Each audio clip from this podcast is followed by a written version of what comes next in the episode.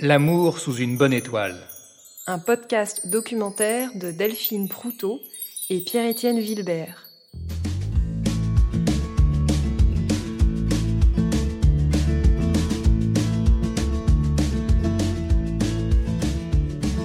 La complémentarité. Partie 3. Bah, on avait le même objectif. C'était notre travail de s'en sortir, surtout. C'était ça. De s'entraider euh, l'un l'autre pour y arriver, pour faire euh, nos affaires. Oui, et euh, je dirais qu'il y a aussi quelque chose qui nous anime plus précisément dans l'écoute des gens, des autres, c'est comment ils vivent leur relation amoureuse. Alors ça, on adore. on a vraiment des petits rituels comme ça tous les jours qu'on adore faire. Petit déjeuner. Petit déjeuner, on est un. On a toujours travaillé ensemble. Bah oui. Oui, au bétail, et puis un peu dans les, euh, dans les terres, dans les champs. Bah, c'est un moyen de, de s'émerveiller parfois quand on voit un couple amoureux, qui ont une sorte de complémentarité, qui ont une entraide l'un pour l'autre, euh, bah, qui sont juste beaux. Ça, on s'émerveille et on a envie euh, de faire fructifier en fait euh, bah, cet amour que l'on voit que euh, certains couples qu'on voit où on sent vraiment qu'il y a une justesse, bah, ils puissent euh, éclore dans le monde quelque chose de beau. Non, je vois pas ce qu'on peut énumérer. On n'a rien eu de spécial. Ça, ça n'existait pas, nous, dans notre temps. Moi, un truc qui me rassure souvent quand je, dis- quand je me pose 10 000 questions ou que je deviens anxieuse ou quoi, c'est de me dire que vraiment, il y a peu peu de gens comme ça avec qui j'ai le... Sur 2-3 ans, on a vraiment les, les mêmes envies, les mêmes visions. quoi. J'ai Mm. l'impression, tu vois. Qu'on a la, la même envie de d'aller à la campagne, qu'il n'y en a pas un qui pousse plus que l'autre, qu'on a la même envie de travailler moins. Et de... euh, pour tout, en fait. Il y a plein de petites choses qui... Quand on vit avec quelqu'un, parfois, bon... Oui, on a les mêmes envies, mais il y a quand même des micro-décalages, tu vois. Et là, bon, bah, on est complètement... Je crois qu'on est vraiment très, très différents. Oui, c'est ce que j'allais dire. Pourtant, on est complètement différents. Mais le point en, en visée, il est, il est vraiment le même. Ça, ça, je trouve ça fou. Au début, je pensais que c'était. Je, dis oui, c'est parce qu'il est amoureux, donc il prend le même point de visée que moi, quoi, évidemment. Et en fait, et en fait non, trop pas, c'est juste on, on vise au même endroit. Je sais pas si on atteindra ensemble euh, la cible, mais euh, pour l'instant, on est bien, on est bien parti pour. C'est drôle. Ouais. On a les mêmes envies de vacances et tout ça. Mêmes envies de. De tout. Même en déco, on s'en sort pas trop mal. J'ai cru Ouais. qu'on allait s'écharper, mais. Non, mais c'est vrai que nos choix de vie, de couple, sont spécifiques et sont particulières. C'est-à-dire que tous les sujets, effectivement, qui sont liés à la relation, d'avoir des enfants ou pas, euh, d'avoir une maison, une piscine, ou tous ces sujets-là, en fait, euh, qui sont des préoccupations en fait centrales euh, pour les gens, bah, on, ne les, on ne les élude pas. C'est-à-dire, on s'est interrogé, est-ce qu'on veut des enfants ou pas? On s'est questionné, on a eu chacun notre parcours par rapport à ça. Et nos échanges là-dessus jusqu'à se rendre compte euh, d'une accordance, d'une convergence en fait entre nous sur ça. Et pareil pour des histoires de, de, de biens personnels, que ce soit une maison, que ce soit ce genre de choses, ou est-ce qu'on veut euh, absolument partir en voyage, enfin, tous ces grands sujets-là, en fait, euh, à chaque fois, quand ça nous interroge, on ne les élude pas. On se dit, tiens, mais pourquoi? Est-ce que tu en as envie? Ah bon, pourquoi? Enfin, ça crée un questionnement. Par contre, c'est certain qu'on ne laisse jamais ces questions en suspens. On y répond. Toujours. Est-ce qu'on veut des enfants ou pas? On va au bout. Est-ce qu'on veut acheter une maison ou pas? Ben oui, d'accord, on veut absolument acheter une maison, mais pas du tout pour nous. Enfin, on a le droit d'y mettre notre lit, on a le droit d'y mettre un petit coin euh, perso, euh, pour le couple notamment, qui est un endroit protégé, intime, mais il faut que l'endroit en question ou les moyens qui aient été utilisés, ça serve à autrui, que ça accueille d'autres gens. Je pourrais dire ça autrement. On n'a pas besoin de plus. Vu ce qu'on ressent ensemble, l'un pour l'autre et ensemble, on n'a pas besoin de plus. On n'a pas besoin que, je sais pas, euh, je vais dire peut-être une maison en plus confirme qu'on s'entend bien et que ça va nous rassurer, ou, ou je sais pas. On n'a pas besoin de conquérir quelque chose de plus, en fait. Par contre, on a un vrai besoin qui est de partager plus. Ben, C'était notre objectif dès le départ. Parce que j'étais euh, à la main d'aller, de continuer à l'école, moi.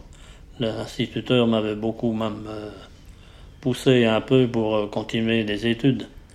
Mais non, je voulais rester avec mon père. euh, mon père était un homme comme ça.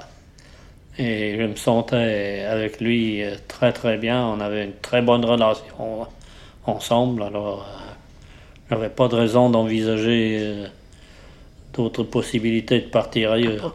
c'est comme lui, j'ai pas eu le choix. Moi, je ça m'aurait rien fait. J'aurais aimé être dans le commerce, tu vois. Mais j'ai pas eu le choix. C'était la coutume, il fallait rester travailler avec les parents.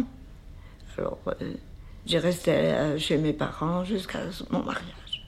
Et ce que je te dis là, moi, j'ai rentré, j'ai rentré dans ma belle famille à mon mariage, mais toutes les filles de mon âge, c'était pareil. Ou alors c'était le garçon qui rentrait chez. euh, qui avait pas de situation, puis qui rentrait. Et la fille. C'était. euh, mais c'était pour tout le monde pareil. On disait pas, ah ben. Ceux qui étaient en agriculture. Parce que celui qui avait un métier, celui qui avait un métier, bon, ben, ils s'installaient tous les deux. Ouais. C'était pas la même chose. Il n'y a que nous, les cultivateurs, quoi, qui étaient comme ça, en couple, euh, en famille, quoi. C'était, c'était comme ça, c'était comme ça. Puis on n'avait rien, de, ni machine à laver, on n'avait rien, ni frigo. Ni... Bon, on a connu la guerre. Mais on a eu cette chance encore. On a eu cette chance que la guerre s'est déclarée qu'on était quand même gamin. Parce qu'à 6 ans, tu sais, à 6 ans, si tu as à manger, à boire, tu as ta maman, tu réalises pas tellement trop à l'époque, à 6 ans, 7 ans, que c'est la guerre. Moi, j'avais une petite idée de l'avenir. Que on pense toujours avoir une idée juste de l'avenir quand on a 25 ans. mais, euh, mais en fait, elle s'est vraiment, vraiment euh, affinée, apaisée et posée avec, euh, avec cette relation. C'est drôle, en fait, j'ai arrêté aussi de, me, de, de faire tourner une sorte de miroir aux alouettes comme ça. Et alors, vraiment de. de. De me rendre compte de ce qui était vraiment essentiel, important, et de me rendre compte qu'il y avait quelqu'un qui avait la même, les mêmes essentiels et la même importance des choses. Et du coup, de se dire, mais en fait, à, à deux, on peut passer, on peut. Seul, j'aurais peut-être mis euh, 15 ans, 20 ans de plus. Ça aurait, ça aurait sûrement passé par des crises et des choses comme ça pour, euh, pour arriver au même point. Et là, j'ai l'impression qu'on. que oui, c'est plus apaisé, c'est. Et comme on disait tout à l'heure, on a un peu la même. Enfin, je crois, une vision d'avenir Ouais. assez similaire. Donc, ça, c'est. C'est presque trop facile, quoi. Puis il y a aussi cette. Je trouve la force du couple, c'est. T'as l'impression qu'en fait tu peux être n'importe où, faire n'importe quoi, tant, tant qu'on est à deux, en fait ça. Ça me va quoi. Moi j'ai un peu ça. Pas tout, mais beaucoup quand même. Oui, on s'en sortira, quoi. Ouais. Genre, j'ai pas, j'ai pas du tout peur de partir en mais parce que. Parce que je suis sur des- un terrain familier, mais. Enfin, je sais pas comment toi tu le. En octobre de Ben, moi partir. j'ai pas peur parce que je sais que c'est avec toi. À l'époque où j'entendais des copines qui rêvaient de trouver un, mari et d'avoir des enfants, je l'entendais, c'était très loin de moi. Ça me faisait pas rêver et en même temps j'avais l'impression que c'était la chose normale qui devait être vécue. Et quand je me ralliais à cette cause, il y avait comme une part en moi qui, qui se refermait au niveau de mon cœur, mais sans aller plus loin. Et dès lors où j'ai rencontré Marc, j'ai su qu'il y avait quelque chose qui était en résonance avec ce que je ressentais. J'ai l'impression que tous les deux, on a une, on, vit et on est en même, même en quête d'un amour qui est, euh, en fait, qui est pas commun. C'est ça qui est étrange, qui n'est pas commun euh, dans le côté ordinaire. Et on s'ennuierait beaucoup et notre couple n'aurait pas de sens s'il vivait dans ce côté ordinaire. On a quelque chose d'autre à amener à notre juste mesure qui nous demande aussi euh, bah, des compréhensions, des transformations. Et je pense que notre couple a vraiment un, un sens pour le pour l'extérieur, pour les pour les gens qui qui, nous connaissent pas encore peut-être. C'est vraiment se dire mais on a un bon à amener et euh, on a peut-être une manière de vivre à montrer, voilà. Et, euh, et je crois que c'est assez simple, mais euh, ça résume en tout cas avec profondeur ce que je peux ressentir de notre couple et de ce côté non ordinaire et qui pour moi euh, me paraît tellement ordinaire la manière que l'on vit, mais aussi une manière d'offrir davantage à plus de monde que si ben, j'avais euh, un enfant, une maison, un chien, euh, un poisson rouge. J'aurais l'impression que mon cœur il se referme dans mon propre confort en fait. Et là, au contraire, j'ai envie qu'il s'ouvre à beaucoup plus de gens que je ne connais pas et peut-être faire un impact chez ces gens-là, oui. Je- avec le bétail, après euh, la traite des vaches, je faisais rien aux choses hein, aux bêtes. hein. Aller les conduire au champ. Euh, oui, au pré. les conduire au pré, et puis euh, la traite. Autrement, ben, je faisais mon travail à la maison, quoi. On avait euh, des une basse-cour, on avait des cochons, on avait, tu vois. Donc on travaillait comme ça. Des lapins. Et oui, j'ai fait même euh, l'élevage. puis après, bon, ben, on a quitté le GAEC, et puis euh, ça n'a pas été tout- toute la joie non plus. Après, j'allais travailler un petit peu chez maman. J'allais faire le ménage une fois la semaine, hein, chez maman. Parce qu'à l'époque, il n'y avait pas les possibilités qu'il y a maintenant. Enfin, après, quand même, s'ils ont eu une femme. Mais euh, maman a tombé malade, mais tu vois. euh, c'est vrai qu'on a eu une drôle de retraite tous les deux, tu vois. Parce qu'on a tout le temps eu les parents. Donc on a resté que tous les deux de 80 à 92, tu vois. C'est que 12 ans que tous les deux. Après, ben, euh, papa et maman sont venus chez nous. Heureusement, comme tu dis, qu'il y avait notre amour qui nous tenait tous les deux, parce qu'on n'a pas eu euh, une vie pour dire euh, on n'est que nous. on- on n'a eu qu'une dizaine d'années que tous les deux. Tournez le livre. On va pas refaire notre vie là. On est tous les deux, et puis euh, c'est ce que. On se soutient mutuellement tous les deux, tu vois. Euh, on mange ensemble, on dort encore ensemble. Hein, c'est beau ça. Hein, euh, avoir euh, le même euh, lit tous les deux, non pas être chacun notre lit là. Mais parfois, on n'a pas les mêmes envies. hein. Enfin, là, il s'est rendu compte que. Moi, j'avais envie de faire euh, un, un bed and breakfast. Et Nathan s'est rendu compte que dans un bed and breakfast, on pouvait Ouais. pas se. Je- On est- il y avait du monde à la maison, et quoi. autres, mais je l'avais pas vu de manière professionnelle euh, à temps plein.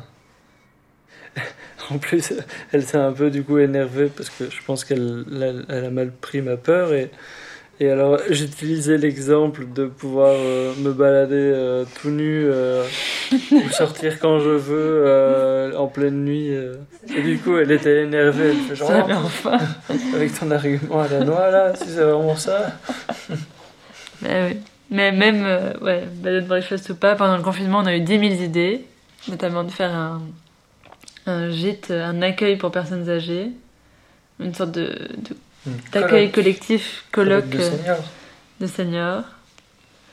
On a eu plein de. Et à chaque fois, en fait, on est, on est OK. Même quand je dis Ah, tu sais quoi, je ferais bien un livre pour enfants, il dit Bon, OK, peut-être que je peux faire l'édition, euh, parce que là, clair. t'es nul en mise en page. Je dis OK. C'est vrai que la colloque de seniors, c'est pas quelque chose qui moi me serait venu. Et puis finalement, je me dis, mais oui, pourquoi pas. En fait, il n'y a jamais un moment où on, on peut dire n'importe quelle idée la plus folle. En fait, euh, comme on est assez. euh, on a un peu des bases comme ça, solides qui roulent et qui sont pas trop étrangères. on- ça... Mm. Pour l'instant, il n'y a, rien en tout cas. Il n'y a pas eu d'idée complètement loufoque. euh, Ou alors on les a déjà oubliés. C'est plutôt un avenir apaisé. En tout cas, je crois. Ça, je trouve, a beaucoup confirmé l'importance des relations humaines, des relations des uns avec les autres. Euh, nos parcours de vie, nos métiers, enfin bref, tout ce qu'on a expérimenté l'un ou l'un et l'autre avant d'être ensemble, par exemple, euh, bah, c'était riche, on a vécu des belles choses, des choses très difficiles, enfin peu importe.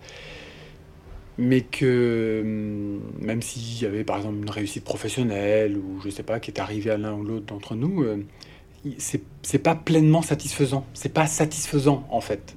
Et dans notre relation de couple, enfin, ce sur quoi on se soutient, je sais pas comment dire, c'est peut-être pas ce soutien, mais ce qu'on ressent en fait en commun ou dont on prend soin, c'est que ça, hum, que, que l'autre est important.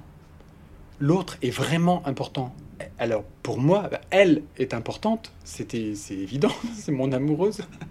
Donc elle est importante. Euh, mais elle n'est pas non plus exclusivement importante. Elle est importante vraiment en tant qu'amoureuse, en tant que de ce qu'on peut échanger, en tant de... Voilà, à, plein de niveaux, on pourrait le- le- le- l'exprimer. mais, mais du coup, ça confirme que l'autre, l'individu, euh, que je le connaisse peu, ou que je le connaisse beaucoup, que, que ce soit un inconnu, enfin, l'autre est important. Et moi, je sais que c'est... Ça m'a rendu service et ça me rend encore service et euh, la relation avec Véronique sur ça. De porter une attention soutenue à l'autre. Et pas seulement à, des cercles d'amis ou de copains. euh, ça peut être vrai avec des amis, mais pas seulement le copain, pas juste le voisin, pas juste, euh, pas juste le. Là, je sais pas comment exprimer ça parce que c'est.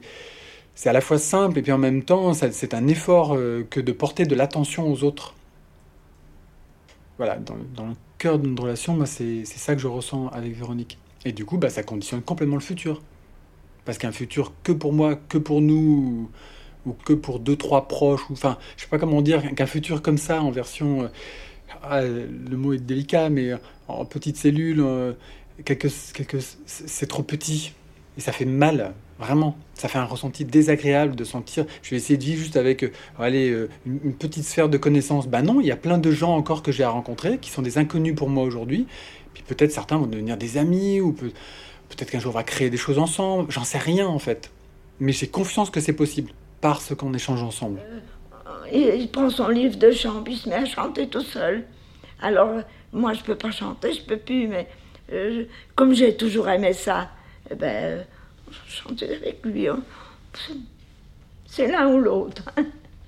Ah Et puis, on est d'accord pour la nourriture, on s'entend très bien. Il me dit jamais, qu'est-ce que tu me fais manger, qu'est-ce qu'on mange? Je lui dis, tu vois, aujourd'hui, on va manger ça. et ça. Ah, ben c'est très bien, il dit. Il est toujours content. C'est le seul avenir, la seule prévision qu'on a maintenant, c'est le terminus. Comment ça finira Moi, je voulais que mes cendres soient dispersées dans le petit pré là-bas en bas.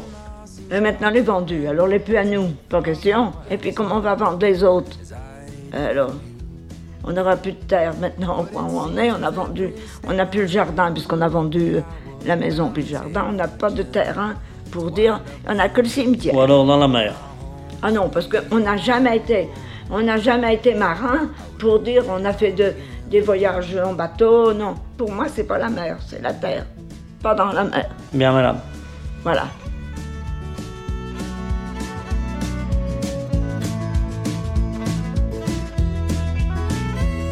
Merci aux trois couples qui ont eu la bonté de nous livrer un peu de leur parcours de vie. Merci à Alice et Nathan. Merci à Raymond et à Fabrice. Merci à Véronique et à Marc. Réalisé par Delphine Proutot et Pierre-Étienne Vilbert. Ambiance sonore par les contributeurs Freesound, Yuval, Spock 13, Bristol Stories, Gigarc et JMB Films. Musique Stuart Evans, Home Sweet Home. Monté et mixé par Pierre-Étienne Vilbert. Produit avec le soutien d'Infini. Si vous avez aimé, vous pouvez nous soutenir en faisant un petit don mensuel. Rendez-vous sur la page fr.tipeee.com slash pe-vilbert. Wind up here with you, my home sweet home. Mais c'est vrai qu'on en a pas beaucoup non plus. Peut-être pour ça qu'on est un peu en roue libre. On manque de modèles. On manque de modèles. T'as coupé ça Ah oui, oui, oui. Racontez pas tous ces, ces trucs. Il n'y en a pas d'autres? Oh, bah mince, moi j'étais. Ah, c'était bien C'était rigolo Alice, le GSM, c'est la règle de base. Je suis désolé, hein, que des débutants, Pierre-Étienne. Je sais pas si l'étoile a joué là-dessus. En tout cas, on n'a pas eu. On n'a rien eu de spécial.